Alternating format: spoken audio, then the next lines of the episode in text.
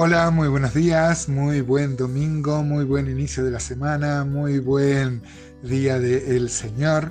El domingo los cristianos de manera especial, como tenemos culto, todos los días son del Señor, pero el domingo es un día especial, es el día del Señor, el día en que vemos los hermanos, el día en que somos ministrados en la alabanza, con la palabra, así que es un día verdaderamente especial. Hoy vamos a terminar el capítulo 3 de Filipenses, si ustedes son tan amables de acompañarme y realmente nos hace pensar en que nosotros no pertenecemos a este mundo, algo que está en muchos lugares de la escritura, no es una, una cosa privativa de este último pasaje de Filipenses 3. Encontramos en, en todo el Nuevo Testamento que la iglesia, la eclesía, nosotros fuimos llamados fuera. ¿Fuera de qué? Fuera del sistema mundo. Estamos en el mundo, pero no pertenecemos al mundo, no, no nos manejamos con sus principios ni con su moral siquiera. Eh, hay una confusión en muchos cristianos que creen que el cristiano toma la moral del mundo o que somos moralistas, no es así.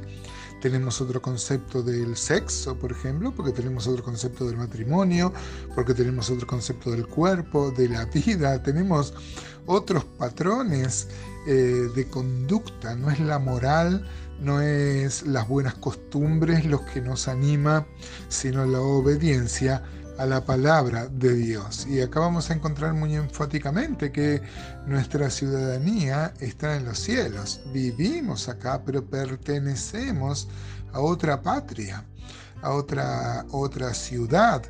Eh, y de las cuales somos embajadores. Un embajador es aquel que vive en otro país, un país que le es ajeno, pero en ese país representa al país del cual él es embajador, ¿no? Así que el concepto de embajador nos cabe plenamente porque no, pertenecemos a este mundo, pero en este mundo representamos la patria celestial. Cuánta responsabilidad ¿no? tenemos en esto, cuánto, mm, cuánto, eh, cuánta gloria que podemos traer a Dios o cuánta deshonra podemos traer a Dios como representantes de este reino en la tierra. ¿no? Así que vamos a leer los últimos dos versículos. Dice Filipenses 3, 20 y 21, mas nuestra ciudadanía está en los cielos de donde también esperamos al Salvador, al Señor Jesucristo, el cual transformará el cuerpo de la humillación nuestra para que sea semejante al cuerpo de la gloria suya, por el poder con el cual también puede sujetar a sí mismo todas las cosas. Unos textos muy explícitos, podríamos cerrar acá, pero vamos a tratar de hacer algunos comentarios a pesar de que son muy explícitos estos pasajes. En este párrafo, como en tantos otros pasajes, eh, vemos esta verdad, ¿no? Podemos buscar en el Antiguo Testamento, cosa que se hace un raconto en el Nuevo, en Hebreos 11, por ejemplo, y acá somos parte de esta legión que como Abraham, ¿no? Dice Hebreos 11.8, por la fe Abraham, siendo llamado, obedeció para salir del lugar em, que para, eh, para el que había de recibir como herencia y salió sin saber a dónde iba, por la fe habitó como extranjero en la tierra prometida, como en tierra ajena, morando en tiendas con Isaac y Jacob, coheredero de la misma promesa, porque esperaba la ciudad que tiene fundamentos cuyo arquitecto y constructor es Dios. Podemos saltar al versículo 13 de Hebreos 11 que dice, conforme a la fe murieron todos estos sin haber recibido lo prometido, sino mirándolo de lejos y creyéndolo y saludándolo y confesando que eran extranjeros y peregrinos sobre la tierra porque lo que esto dice claramente dan a entender que buscan una patria, pues si hubieran estado pensando en aquella de donde salieron, ciertamente tenían tiempo de volver, pero anhelaban una mejor.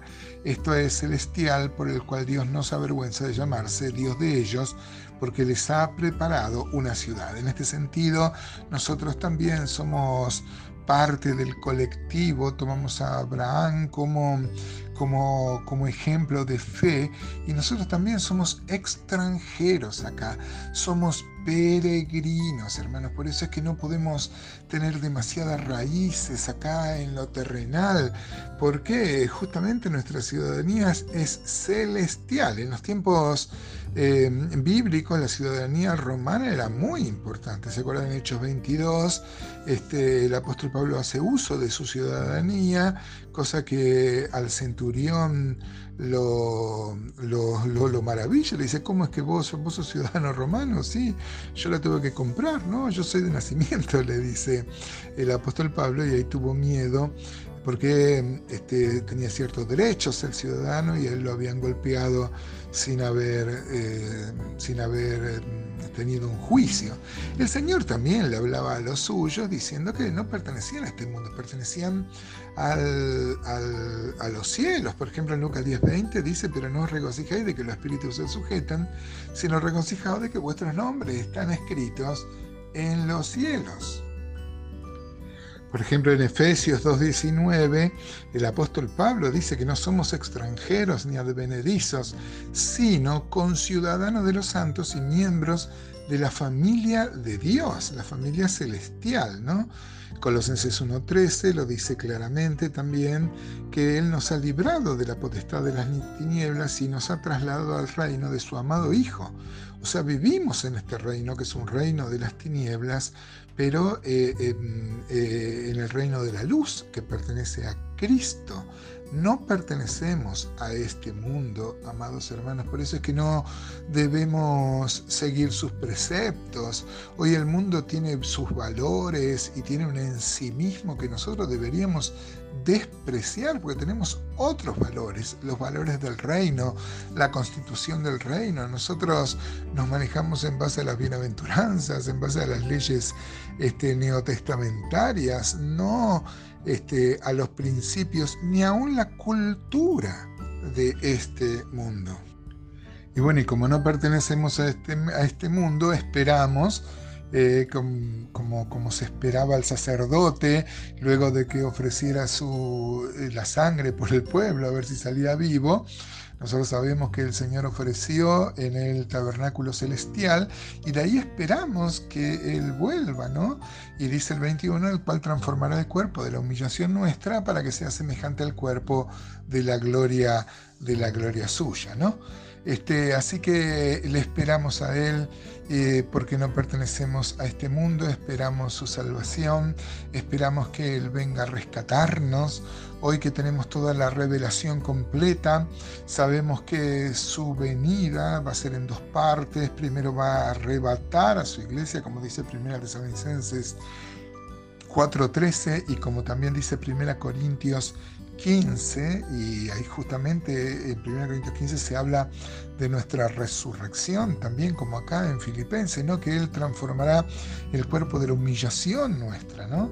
1 Corintios 15, 42 dice, así también es la resurrección de los muertos, se siembra en corrupción, nuestro cuerpo corruptible, resucitará en incorrupción, se siembra en deshonra, resucitará en gloria, se siembra en debilidad, resucitará en poder, se siembra cuerpo animal, resucitará cuerpo espiritual Así que hermanos, no pertenecemos a este mundo.